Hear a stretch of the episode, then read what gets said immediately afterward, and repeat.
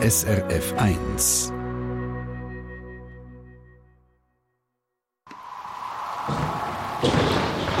SRF 1 Wetterfrage. Weil gestern hat es im Tessin etwas gegeben, wo nicht einmal unser Meteorologe, der Gaudenz Fluri, gewusst hat, dass es das Phänomen in der Schweiz gibt. Etwas unglaublich Außergewöhnliches, was es, glaube ich, so noch gar nie in der Schweiz gegeben hat. Und zwar eine sogenannte Perlmuttwolke. Und Gaudenz Fluri ist mit leuchtigen Augen, schon fast Tränen in den Augen in die Sendung und hat gesagt, Adi, Adi, Adi, es hat eine Perlmuttwolke im Tessin gegeben.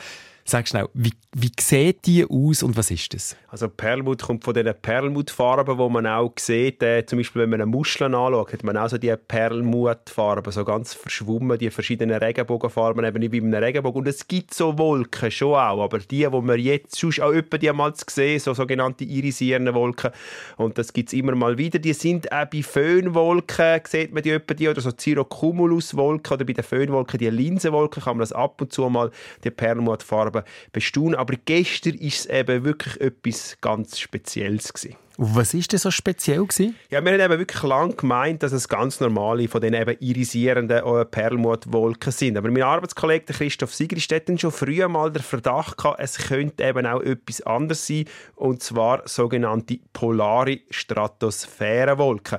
Man sagt denen auch PSCs von Polar Stratospheric Clouds, also vom Englischen einfach die Abkürzung. Ausgesehen tun die eben ähnlich oder fast gleich wie die Föhnwolken, die eben auch so irisierend, wo die Farben haben, aber es gibt einen entscheidenden Unterschied. Die normalen Wolken, die man etwa mal sieht, findet man in der Wetterschicht bis etwa 10 km auf. Und jetzt die PSCs, die entstehen viel weiter oben, nämlich auf einer Höhe von 22 bis 29 km, das heißt deutlich oberhalb von der Wetterschicht. Jetzt gestern Abend, ziemlich deutlich nach Sonnenuntergang, wo auch schon die Zirren, also eigentlich die höchsten Wolken, die wir so kennen, schon im Erdschatten verschwunden sind, haben diese Wolken immer noch geleuchtet. Das hat man auf Webcams gesehen. Und so ist klar geworden, dass diese Wolken deutlich weiter oben sein müssen als die Zirren, die wir so kennen. Und darum ist es auch klar gewesen, dass es die PSCs sein müssen. Dort oben ist es sehr trocken. Also dort oben hat es kaum Wasserdampf zur Verfügung. Und darum bestehen die Wolken auch nicht einfach aus Wasser, wie die normalen Wolken, die wir kennen, sondern aus Salpetersäure oder aus Schwefelsäure. Und es ist auch ein bisschen kälter, als wir es uns gewöhnt sind. Es hat hier oben nämlich rund minus 80 Grad. Also ich staune aber all diesen Ausdrücken, Salpe äh, Wolken aus Salpetersäure oder Schwefelsäure, das habe ich schon mal nie gehört. Das muss ich meinen Kindern erklären. Es ist nicht jede Wolke einfach nur mit Wassertröpfchen. Und bei minus 80 Grad, und ich schaue die Wolken da bei euch auf eurer Internetseite srf.ch-meteo an, wirklich fasziniert, wie die aussieht. Vor allem, weil die Sonne ist ja gar nicht mehr, darum ist es fast dunkel. Also die Berge sind wirklich dunkel und einfach die, die Fläche von dieser Wolken, Gibt es das häufig, die Perlmuttwolken? Nein, also mir ist es ehrlich gesagt nicht bekannt gewesen, dass es so Wolken in der Schweiz gibt. Ich habe aus dem Studium irgendwo mal gehört, dass es so Wolken gibt und habe nachgelesen, dass es rund zehnmal pro Jahr so Wolken gibt, aber in Alaska, Nordnorwegen oder in Island, wo man das anschauen kann.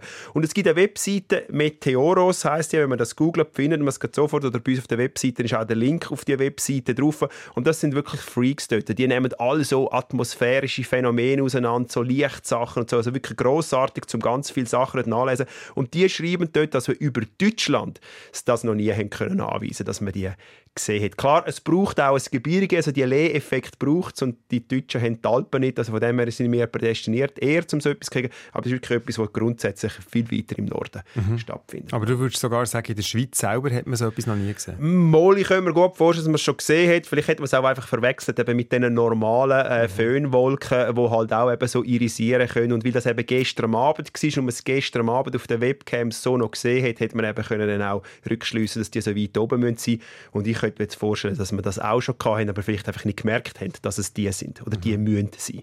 Du redest immer von dem Be Begriff irisierend. Das irritiert mich nicht, weil ich mir nichts darunter vorstellen von der Farbe her. Warum, wie gibt es die Farben eigentlich, die irisierenden Farben? Ja, also wenn man auf einen Duden geht, geht anschauen, was irisieren heißt, dann heißt es in Regenbogenfarben schillern oder leuchten. Also die Farben, die irisierenden Farben, die entstehen durch Interferenz und Beugung von der, von der Lichtwellen. Als Vergleich, zwei Wellen im Wasser kommen aufeinander los. Treffen die beiden Wellenberge von den beiden Wasserwellen aufeinander, dann addieren sie sich. Also es gibt eine grosse Welle. Trifft eine Welle gerade aufs Wellental, dann kann es sogar eine Welle auslöschen. Also man hat dann kurz keine Welle mehr, wenn es richtig passt. Und genau so etwas passiert dort oben mit der Lichtwelle. Also gewisse werden addiert und gewisse löschen sich dann gegenseitig aus und so entstehen die Farben. Also die Farben, die Wolken, die sind wirklich sehr schön zu anschauen. Es lohnt sich auf die Webseite zu gehen, das anzuschauen. Aber sie sind eben auch zerstörerisch, weil an der Oberfläche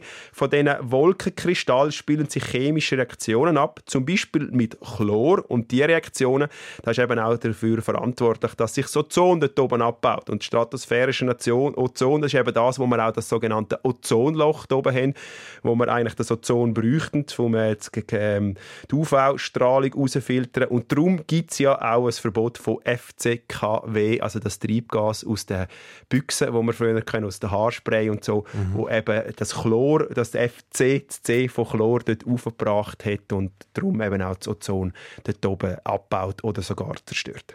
Also jetzt haben wir ganz viele Informationen zu dieser Perlmuttwolke. Wir wissen, glaube ich, alle, wie die entsteht, dass die eben aus Salpetersäure oder Schwefelsäure äh, besteht, dort oben bei rund minus 80 Grad. Und in welcher Höhe? 22 bis 29 Kilometer Ja, dort umeinander, genau. genau. Jetzt wissen wir eigentlich alles über die Wolke. Das Einzige, was ihr müsst, ist das Foto schauen. Unbedingt. Weil erst dann kommt der Aha-Effekt und erst dann denkt man, yes, das Gott ist die schön. Das ist fast ein bisschen wie ein Vorweihnachtsgeschenk, oder? Ja, definitiv. definitiv ja. für dich. Und die Augen, die leuchten ja. Eine Sendung von SRF1. Mehr Informationen und Podcasts auf srf1.ch.